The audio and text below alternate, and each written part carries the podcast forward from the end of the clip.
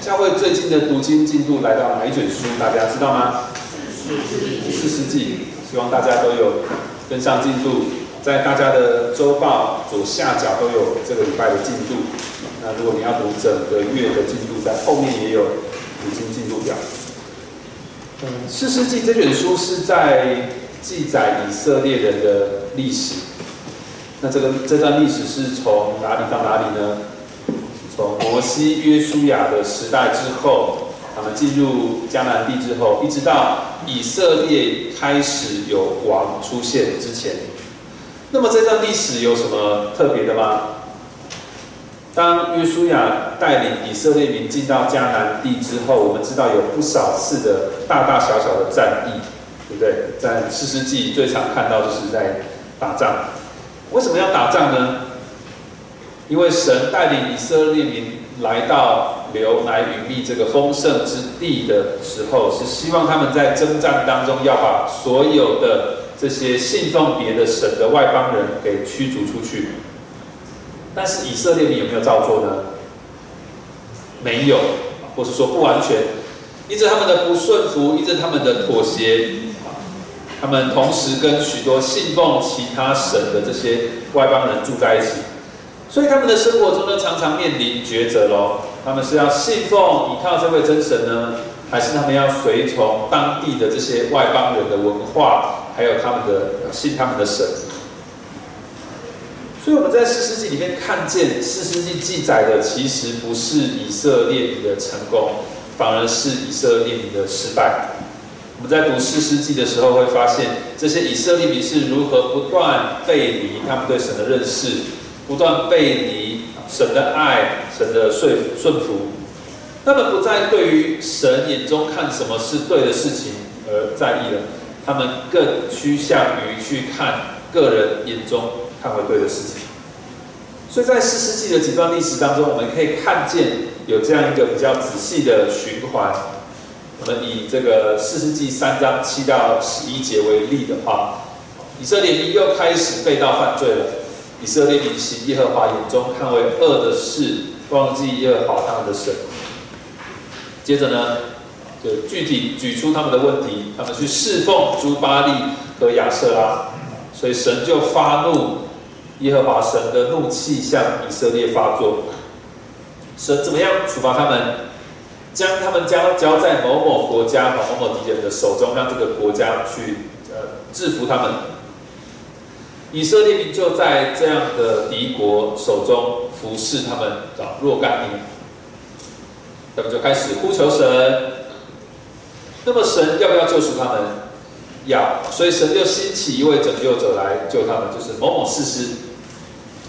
那这个士师也是神的灵大大的与他同在，使他可以施行作为来拯救他的百姓。结果呢，这个士师就做了以色列的士师，他出去打仗。耶和华就把这个辖制以色列国的这些这个国王或是这个呃国家交在这个士师的手中，啊，他就打胜仗了，胜过了这个敌人。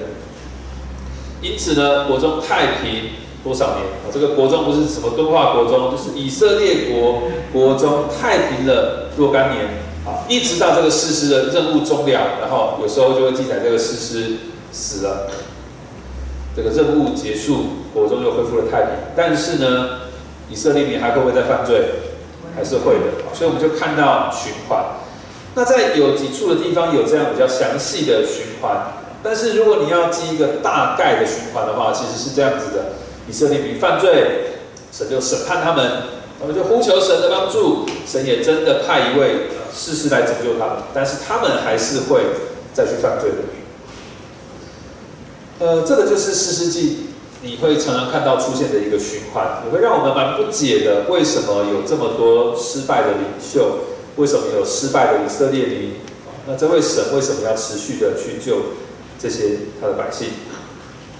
呃，今天我们的经文是四世纪四到五章，我们没有办法带大家全部读完，所以待会在讲到的过程，我会带大家看一些经文。首先，我们要花一点时间来概述。四世纪第四章，你如果已经很熟悉这章，你可以闭上眼睛睡一下。开玩笑的，不要睡，因为第四章里面有一个人睡着了，他的下场很糟糕。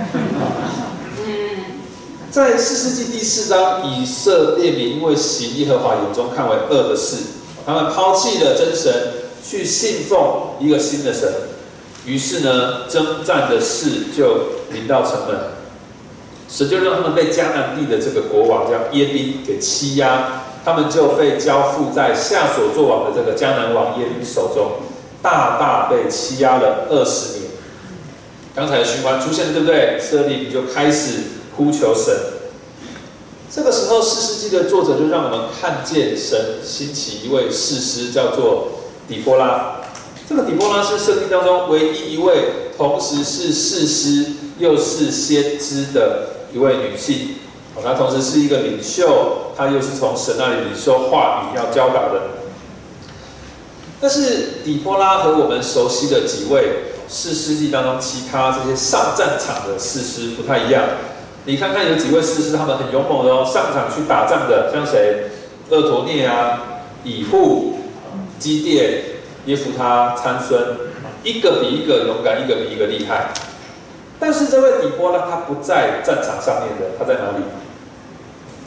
他在法庭，他平常的工作是类似审判官的工作，以色列民都上他那里去听判断。显然他是有智慧，他可以做一位顾问，还有审判者。百姓遇到任何大大小小生生活上的、社会上的问题，都去找他，希望得到解决。有遇到法律上的、关系上的争端，底波拉就有神的智慧来实行判断。这个底波拉他自己虽然不是一位上战场的士师，但是神却要他去呼召另一位士师来上战场，所以他找了一个人叫做巴拉。呃，在第四章里面有几个人名的那个最后一个字都有拉哦，底波拉、巴拉，你待会还会看到一个西西拉，你不要搞混了哦。嗯，那这个底波拉就告诉巴拉说：“耶和华以色列的神吩咐你说。”你率领一万个拿弗他利和西部的人上哈伯山去，我必使耶宾的将军西西拉率领他的车辆和全军往基顺河到你那里去，我必将他交在你手中。所以这是什么意思呢？底波拉传达神的旨意，要这个巴拉呢去召集一万个以色列人去打仗，对手是谁？对手是谁？西西拉就是这个敌国的敌军的大将西西拉。那你觉得这是不是一个很大的挑战？对这个巴拉而言，那你觉得一万人多不多？多还是不多？不多。这边说不多，这边说多。其实这个是一个很诡诈的问题，要看什么处境，对不对？就说我们教会人数有一万人，哇，很多。要去打仗一万人，那你要看看对手是谁喽。啊，对手是谁？耶宾王啊，这个对手有铁车九百辆。铁车九百辆，这是一支训练有素的军队，而且还有非常强的兵器。这个铁车，铁车跟步兵打谁赢？铁车。铁车。那以色列兵有什么东西？你说他有一万人啊，但是你不要忘记哦，他们当时是被欺压的哦。当你有一个隔壁有一个国家常常来欺负你，好不好？整天盯着你看。那请问以色列民，你能不能够好好练兵啊？你能不能够磨刀练枪啊？你能不能够用现在的话来讲买军武啊？没有办法。所以以色列民他们确实有一些兵器，也没有办法，能够能够拿得出来，这躲躲藏藏的。这里说那时以色列四万人中，岂能见盾牌枪矛呢？也就是说，面对敌方，他们派出了超强武力的正规军。啊，这个铁车九百辆，以色列民这一万个士兵可以说是什么呢？武力远远输人家一截，兵器也不如人家，而且是一群杂牌军。哇，如果你是巴拉，你敢不敢接受这个呼召呢？带领一万人去打仗呢？巴拉就对以呃对底波拉说了一句非常有名的话。巴拉对底波拉说：“你若同我去，你如果跟我去，我就去；啊，你如果不要跟我去，我就不要去。”啊，这句话为什么我是很有名呢？因为这句话几乎是每一个要从圣经当中研究巴拉是一个什么样的人，他就一定要研究这句话。那有人说，从这句话来看，巴拉真的是一个没有什么信心的人。哇，怎么这样子？你被呼召要去打仗，结果你居然跟底波拉说：“你跟我去，我才去；你不要去，我就不要去。”好像小朋友耍赖。但也有一种说法是，哎，这个巴拉其实非常有信心哦。他知道这个底波拉是神的仆人，是有智慧的。他他当然要扒着他不放，怎么可以有事情不找他一起去？这个巴拉有信心，我们没有办法判断，对不对？倒是底波拉有一句话非常有意思，他说：“我必与你同去，只是在你所行的路上得不着荣耀。”因为耶和华要将西西拉交在一个妇人手里，这个底波拉预言说，巴拉显然要在战场上成为带领以色列征战的一个士师，但是呢，这个最后敌方大将西西拉会不会死在这个巴拉的手中？不会，啊，西西拉会死在一个富人的手中。显然，这个富人指的是谁？是底波拉，对不对？OK，我们不知道这个巴拉跟底波拉在对话的时候，这个巴拉到底有没有信心啊？不过我们从这个希伯来书，新约希伯来书的作者告诉我们，希拉是被记录在有信心排行榜啊，没有这个排行榜，有信心人物当中的一位。也就是说，我们后来看见巴拉真的是有信心的带着以色列民去打仗了。他终于预备好呢，一万个以色列民要跟敌军来个正面的交锋。要拼个你死我活。我们看看敌方大将这个西西拉也出场了，他就聚集所有的铁车九百辆哦，还有他的全军，从外邦人的下罗射出来，到了哪里？基顺河。基顺河，哎，这个基顺河是哪里？刚才在念上一段经文的时候，我刻意放慢速度哦，你有注意到这个基顺河吗？基顺河是刚才这个底波拉在呼召。巴拉的时候所告诉他的，神要在基顺河怎么样，把西西拉交在你的手上。神要在那里把这个西西拉的性命交在巴拉手上。看，西西拉真的来到这个地方。时候到了，底波拉就跟这个希拉说，呃，跟这个巴拉说，你起来，今天就是耶和华将西西拉交在你手的日子。耶和华岂不在你前头行吗？哇，激励人心，对不对？神在他的前头行，于是巴拉就开始啊，这个战争就开始了。虽然四世纪第四章没有记载非常详细的这个战争的过程，但是战争的结果是有告诉我们的。请问，这个武力强大的正规军是打赢还是打输了？打输了。耶和华使西西拉和他一切车辆全军溃乱，在巴拉面前被刀杀败了。西西拉下车步行逃跑，巴拉开始追击这个剩余的敌方部队。除了这个大将西西拉一个人逃走之外，其余的敌军都被消灭了。啊，这个西西拉就逃啊逃啊逃，然后逃到这个游牧民族基尼人的领地，躲到了一个叫做雅意的这个女人的帐篷。这西西拉累得半死啊，他决定要在这个帐篷好好睡一觉再出发。那这个基尼人雅意呢，就很好心的接待他，让他在这个帐篷里面休息。你读到这里可能很奇怪啊，为什么这个在逃亡的人居然会跑到一个帐篷里，而且是一个只有一个人的帐篷？他要跑应该躲去一个山寨啊，躲去哪里？他干嘛躲到这个一个人的帐篷里面呢？啊，因为西西拉他认为这个是那个游牧民族，这个基尼人是友军啊，是可以信任的。殊不知啊，这个基尼人他们是以色列人的远亲，所以这个雅意这个帐篷的女主人，她不但没有保护西西拉，她反而决定要痛下杀手，他决定要终结这个欺压以色列民的敌军大将。四世纪描写雅意刺杀的过程很仔细的，他说什么呢？雅意取了帐篷的橛子。手里拿着锤子，静悄轻悄悄的到他旁边，将这个橛子从他鬓边钉进去，直钉到地，西西拉就死了。哇，原来底波拉当时预言会得荣耀的那个打败西西拉的人，那个妇人不是底波拉，是谁？雅意。故事结束了，第四章最后告诉我们这样子的结局。这样，神使迦南王耶宾被以色列民制服了。从此，以色列民的手越发有力，胜了迦南王耶宾，直到将他灭绝了。我们花了一些时间一起看完这个四世纪第四章的内容，发现大家刚才真的是非常专心的在听，好像那个主日学小朋友听故事一样。如果请你从这一章的记载来向人分享，啊，你的读经心得，你会怎么应用？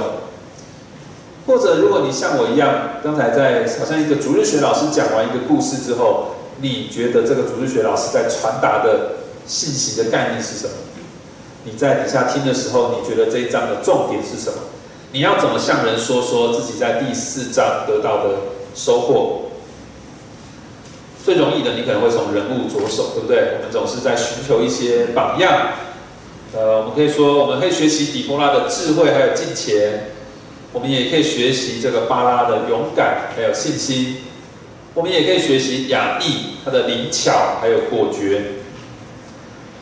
或许你也会观察到说，在四世纪其他地方的记载，都是一个士师做英雄的，独挑大梁，一夫当关，万夫莫敌。但是在这一场和西西拉的大战当中，我们看到几个英雄啊，几个，三个，我们看到底波拉、巴拉，还有看到这个雅意，对不对？但是你应该不会说团结力量大这种肤浅的话，对不对？你会拿点圣经的经文来引用，你会说万事都互相效力，叫爱神的人得益处，或者你会说三股合成的绳子怎么样，不容易折断。你也应该不至于去。不不归荣耀给神，你可能会稍微把神的作为拿出来讲一讲。你会说，看神在前面领军，怎么可能打败仗呢？你也会说，你看神选出来的人都是我们意料之外的。但是刚才我们说的这些，真真的是这整个事件要告诉我们的吗？这是这整个事情的核心意义吗？这是诗诗记的作者，这是记下诗诗记在圣经当中的。意义吗？这是这个事件被记下来最关键的目的吗？这是这一段经文要告诉我们最重要的信息吗？你可能想说，不然嘞，这个历史不就是要告诉我们以色列人打胜仗了吗？打胜仗这个结果比较重要嘛？怎么打，怎么打赢的，这个不太重要，因为打完这场还有什么下一场？你看后面这么多事实，这么多战争。关关难过关关过，我就往前看吧。事情都发生了，不需要回顾太多了。我试着表达一种经验，不知道弟兄姐妹你有没有这种感觉？你被基督徒问到，呃，你的代祷事项是什么啊？就有点 语塞，不知道讲要讲什么，有点陌生。可能因为你平常也很少为自己祷告，所以当别人问你的时候，你讲不出口。或者是当别人邀请你在现场为某个人祷告的时候，你觉得不太舒畅、不太自在，因为你其实平常也不太为别人祷告。或者是可能在你在教会或是小家聊到你的生活的时候，你好像特别要带上一个属灵的滤镜，这样你才有些基督教的话好说，才有些信仰的话好说。简单来说，你觉得有点牵强、有点刻意、有点不习惯。因为呢，有些事真的不是你平常会做的，所以好像你读完《诗诗记》第四章，读完就是读完了。你期待的其实是下一个事诗的故事，你期待的是下一个战场，因为你已经知道谁赢了谁输了，你不想要再回顾生活当中某个事件有什么特殊的属灵的意义，或对你的信仰有什么帮助。哎呀，回忆这些事情不不是周一到周六要做的事情啦，这些属灵的事留到教会再做就好了。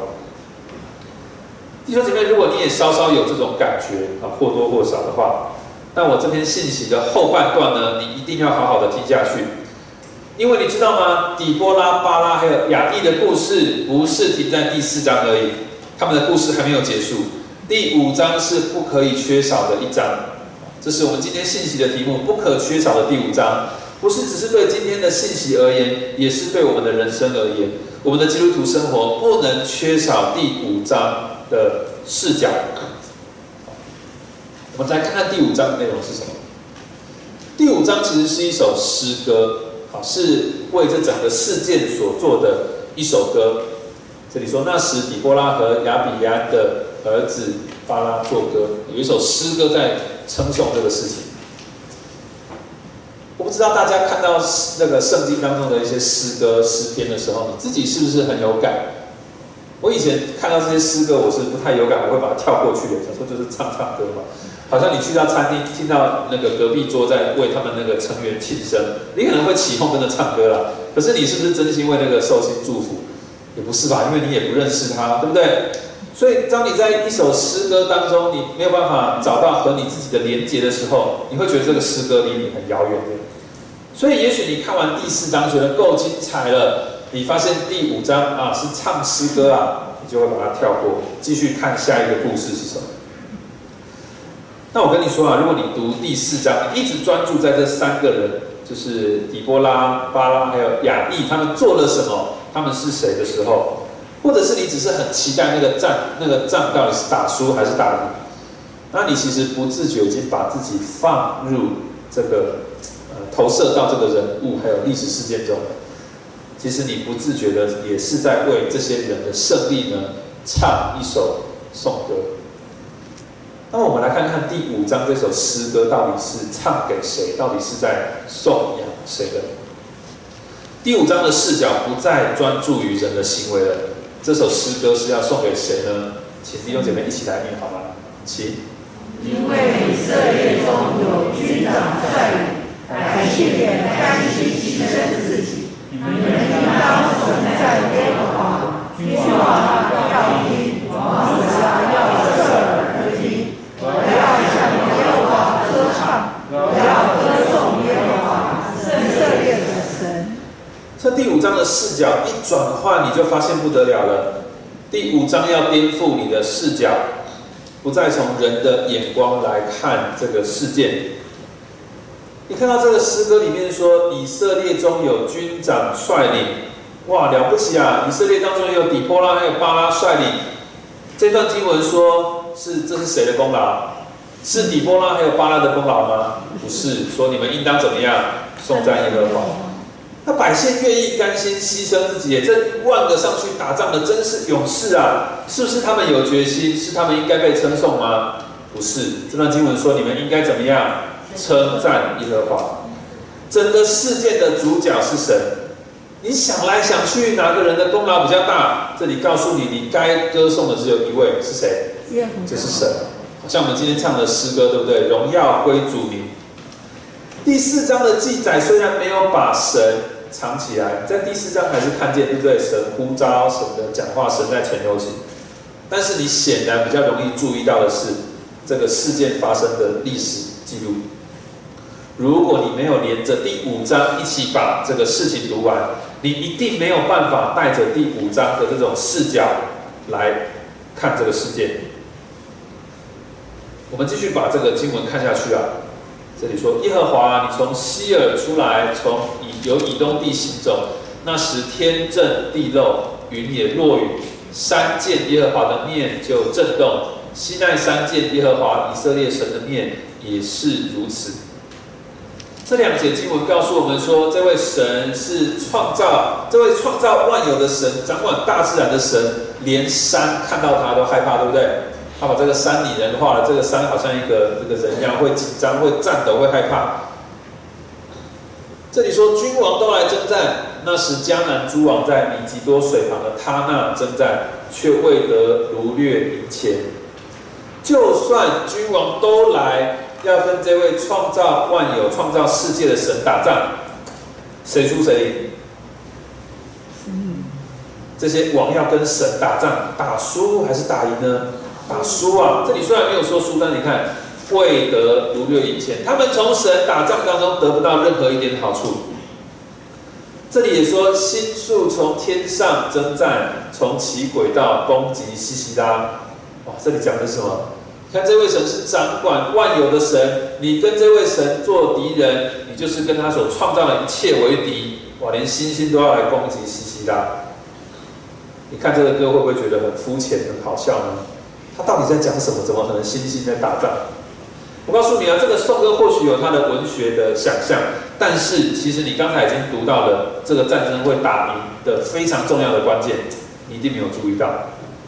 我们刚才读这一段的时候，中间有一句说：“天震地，地震天漏，云也落雨。”哎，这是关键。你可能想说，这什么关键呢？后面的山都震动，山都在那边抖了，下个雨有什么？我告诉你啊，这是一场大雨，这是一场大雨。这个大雨导致基顺河的河水泛滥。你还记得基顺河吗？他们两军交战的那个地方叫基顺河。基顺河的河水泛滥，路面开始坑坑巴巴的，导致西西拉的铁车军队在那个河边完全失去功能，没办法打仗，全军溃乱。这一说基顺古河把敌人冲没。我的灵啊，应当努力前行。那时壮马驰驱，踢跳奔腾。如果战争的当时是雨季，那这个西西拉不会笨到选择在基顺河旁边开战吧？但是如果是在一个西西拉所预期不到的一个合适用铁车打仗的季节，却居然下起了倾盆大雨，而且这个地点又是神所应许的，又是神所承诺要在这里开战。开战的，这岂不是神机吗？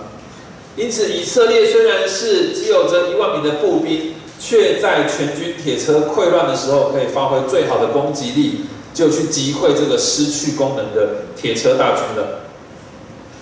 在四世纪第五章，我们很可以看见这个作者要凸显的很高调的要强调，以神的救赎作为为一个新的视角。所以人也要去称赞、称扬神的作为。在这场战争之前，百姓过着什么样的生活？这里说大道无人行走，都是绕道而行。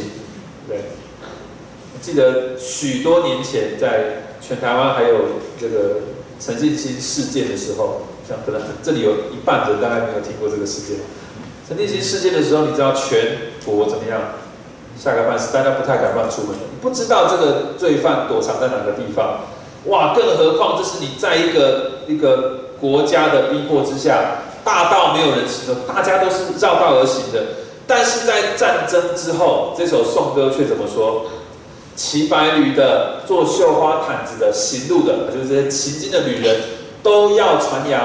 在远离弓箭响声打水之处，人必述说耶和华公义的作为，就是他治理以色列公义的作为。原本这些路没有人敢走的，现在不仅有人敢走，而且所有经过这些的这些这个路的人都要怎么样？都要来做见证。见证什么？见证神治理以色列的公义的作为。弟兄姐妹，第五章特不特别？第五章的视角特不特别？如果你只有拿第四章的视角来看这场战役，你会迷失焦点的。如果你只看底波拉、巴拉、雅意这些人的成功来看《诗诗记》，那么当你在读到其他诗诗的时候，你看到其他诗诗有一些很败坏的啊、很骄傲的啊、很堕落的时候，你会不知道你自己的焦点在哪里，你会不知道神到底为什么要兴起这些很奇怪的、犯罪的、败坏的。搞不好兴起我们当中任何一个弟兄姐妹都比他好。神为什么要用这样子的事实？难道神只是要带领人去打赢吗？打胜仗吗？所以连这样的事实都可以使用吗？我们如果要从人的作为去找到一些依靠的时候，我们一定失败的，我们一定失望。四世纪的这个叙事者，他把第四、第五章并列在一起。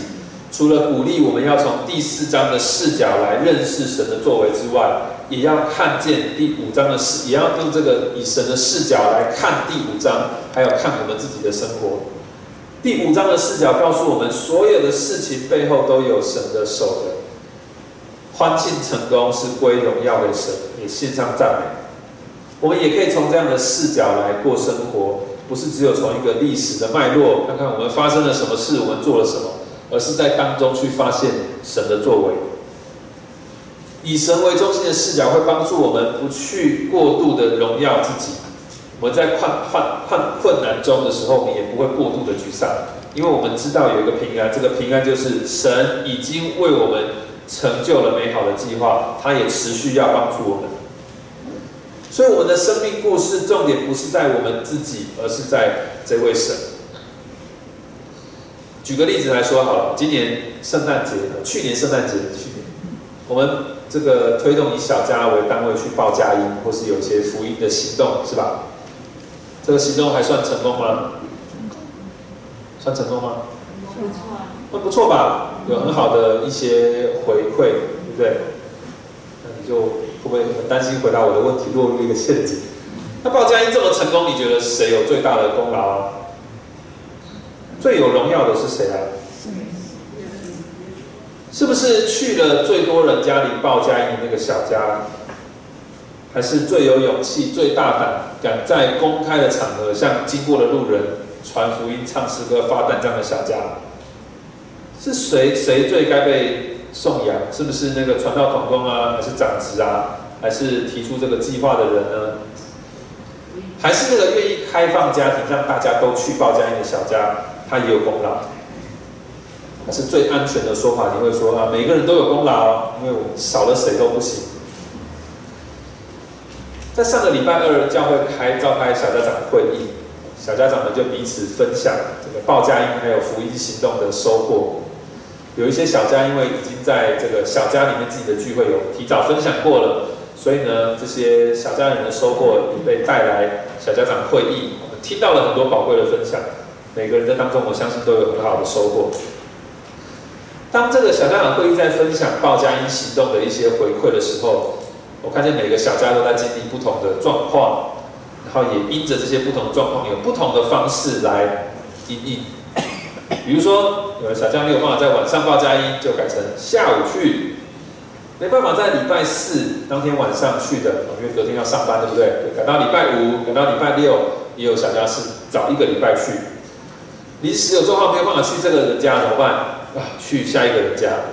临时想到可以去到哪个店家、哪个小家人的家人家就去。哇，既然要去报佳音，哇，连新朋友也找来，我们一起去。所以每一个小家的报佳音福音行动都不一样，都有各自的突破，这是不容易的。那至少我们动起来了，对不对？我们以后如果要再去看访这个小家人，第二次、第三次就没有那么困难了。我们在这个福音行动的尝试当中，我们成为了神流通恩典的一个管道，让神借着我们向人活出爱，所以我们的报佳音行动就见证了神的荣耀，是吧？我们去传福音，我们去报佳音，但是其实我们自己也是被传福音的人。所以在上周二的这个小家长会议当中，我我想大家不只是透过小家长的分享，更认识不同的小家，更重要的是。我们每一个参与的人，在聆听、在回顾的时候，也都看见神奇妙的作为。但是反过来说啊，如果我们在这当中，我们没有看见神的作为，我们反而只享受在小家团结一心做成某件事情的荣誉感里面，或者我们只是沉浸在一种去探访别人的优越感，还有自我慰藉，或者是我们回到家看着一张一张的照片。然后彼此取暖，告诉自己说：“哎呀，好歹我们有走出去啦，今年这样还算可以的啦。”如果我们没有看见神的作为，那么弟兄姐妹，其实我们不过就是在过一个没有基督的圣诞节。弟兄姐妹，我们的生活也是一样的，我们不止不能过一个没有耶稣基督的圣诞节，我们也不能过着没有耶稣基督的人生。关键就在于我们要明白，整本圣经是为耶稣基督做见证的，所以我们读经也不可能不去读到耶稣基督。那么我们怎么从第四、第五章来见证耶稣基督呢？在四世纪当中，无论是呃再有能力的士师，他出来拯救以色列民之后，这个经过一些战役之后，是不是以色列民就从此天下太平啦？没有，对不对？四世纪第五章也这样子告诉我们：国中太平了几年？四十年。四十年也蛮长的吧？你问一个那个国小或国中生，四十年多久？哇，好长哦！四十岁，他没有办法想象，觉得四十岁跟七十岁是一样的。但是四十年太短了，对一个国家的太平来说太短了。如果不再有纷纷扰扰，如果国内一切太平，四世纪也不需要其他的事实了，对不对？我们从这这段可以看到，神所拣选的仆人也还是很有限的。但是我们怎么样从第四、第五章看到耶稣基督呢？底波拉是一个治理者，他有智慧去施行这个判断，他也希望谋求国内的和平。但是谁才是那一位奇妙的测试？谁才是那一位永远坐在宝座上的君王？谁才是那一位超越了底波拉更完全的治理者呢？耶稣基督，对不对？可以请弟兄来念这段吗？请。因有一来为我们而生，有一子赐给我们，正权定担在他名称为奇妙的测试。全能的神，永在的父，和平的君，他的政权和平安必加增无穷。他必在大卫的宝座上治理他的国，以公平公义使国坚定稳固，从今直到永远。万军之耶和华的热心必成就这事。耶稣基督是更完全的一位治理者。巴拉是一个拯救者，对不对？战场上的拯救者，就算他知道他没有办法得着这个荣耀，他还是愿意上战场，为了要拯救以色列。那么，谁是那一位宁愿舍弃了更尊贵的荣耀，就算卑微自己，他也要完成救赎？谁是那一位比巴拉更完全的拯救者呢？耶稣基督，对不对？请姐妹来念这段经文，好吗？他有神的形象，不以自己与神同等为强夺的，反倒虚己，取了奴仆的形象，成为人的样式。既有人的样子，就自己卑微，存心顺服，以至于死，且死在十字架上。我们也看见亚裔的突袭，亚裔成功击杀了这个西西拉。衙役左手拿着帐篷的橛子，右手拿着匠人的锤子，击打西西拉，打伤他的头，把他的鬓角打通穿破了。这是衙役这么厉害，他打伤了西西拉的头，让以色列胜过了一个王。但是呢，以色列还是有许多的敌人的。弟兄姐妹，我们在我们生活的困境当中，关关难过关关过，但是总是有好多关卡要去面对。谁是真正可以救赎你的人？我们看到亚裔打伤了西西拉的头，这是不是让我们想到我们生命当中最可怕的那个敌人撒旦的头？在创世纪，神也应许要被打破。在创世纪的时候，神说：“女人的后裔要伤你的头。”神对那个撒旦说：“女人的后裔将有一位耶稣基督要上你的头。”这位后裔就是指耶稣基督，他一次的胜过，永远胜过撒旦的，也带领我们胜过撒旦，胜过罪。这是雅意完全没有办法比拟的伟大，是超越雅意的胜利的。弟兄姐妹，我们有没有在我们读经的时候读到耶稣基督呢？我们是不断需要被拯救的。事实上，我们看见神所兴起、所使用的这些拯救者是有限的，不总是成功的，不总是金钱的。但是神没有要我们定睛去看这些拯救者，没有要我们去学他们、去依靠他们。神是应神，呃，我们要看的是神救赎我们的应许，一点也没有改变。神不断的要救我们，不断的要救我们。甚至为他为了要更完全的救赎我们，把我们完全彻底的从罪恶里救出来。耶稣基督这位大能的拯救者，他必须先成为那个被逼迫的、被攻击的、被辱骂的、被杀害的那一位，然后将得胜的荣耀还有平安赐给我们。而这样子的得胜，不是只有一次的拯救，而是持续的拯救。有人曾经，有个朋友曾经跟我分享过，他以为来到教会的基督徒都是要表现很好的，也就是说要表现很好的人才可以当基督徒，不是这样对不对？我们知道正是知道自己需要一位拯救者的人，在教会看见福音，在教会找到一位救主，你知道在这里有一位爱罪人的神。其实《四世纪》第四、第五章真的是很精彩。我今天有一些内容一直很想放进来，但是没办法，会太分散了我的焦点。有很多内容是可以讨论的，大家回去可以好好的再读一读。那最后我要以第五章很有趣的一小段经文作为今天的结语。在第五章的这个颂歌最后面有一段很有意思的插曲，就是在第五章二十七到三十节又出现了另外一位女性。就是西西拉的母亲。这个诗歌说到西西拉的母亲，她好期待西西拉可以回到家，但是这个大将军西西拉却是迟延单言不回来，因为怎么样？他已经战败了，已经死了，对不对？他不可能回到家了。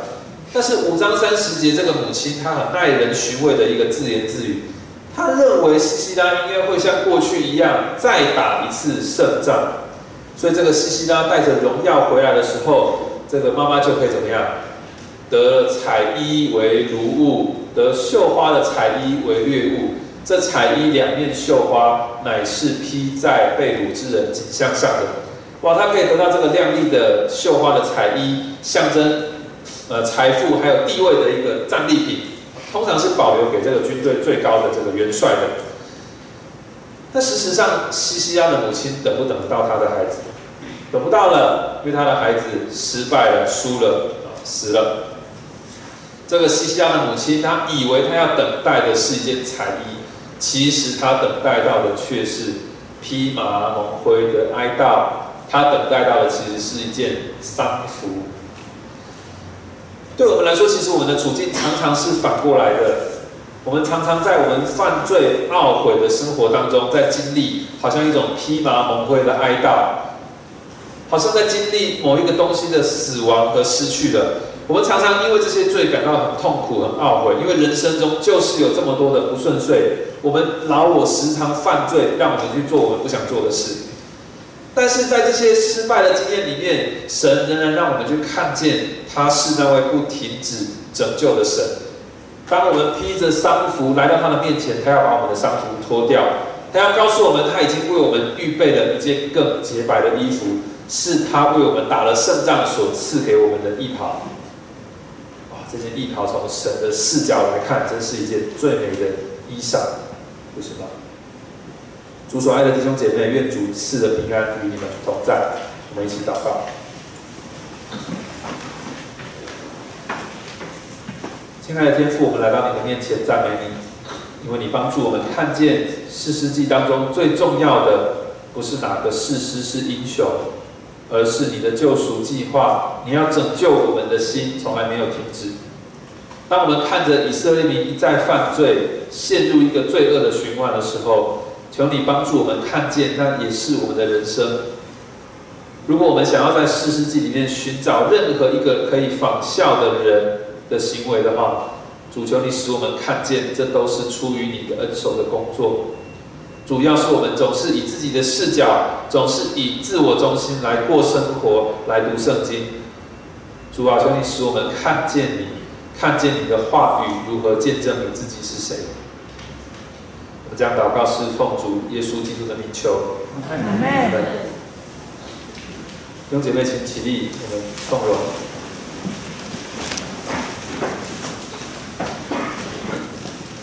Amen.